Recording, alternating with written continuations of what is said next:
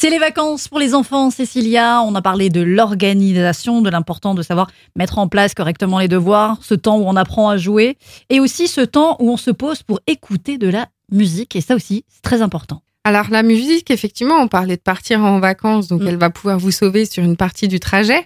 Oui. La musique, ce qu'il faut savoir, c'est qu'elle procure vraiment des sensations de plaisir qui agit euh, sur le cerveau, notamment sur le développement de la dopamine du cerveau.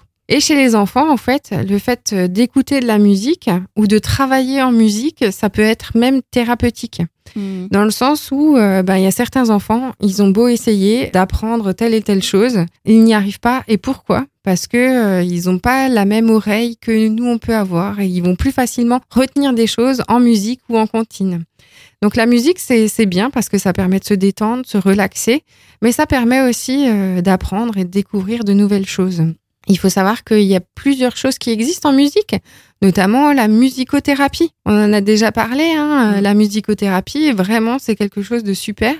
Et au quotidien, le fait de cultiver cette musique dans votre maison, vous allez pouvoir partager des choses avec vos enfants, mais vous allez aussi pouvoir ben, leur créer un répertoire euh, dans lequel ils vont pouvoir se mettre dans une bulle ou dans une autre. De la musique plutôt zen pour se reposer, de la musique plutôt dynamique pour s'amuser, de la musique pour chanter, de la musique pour danser.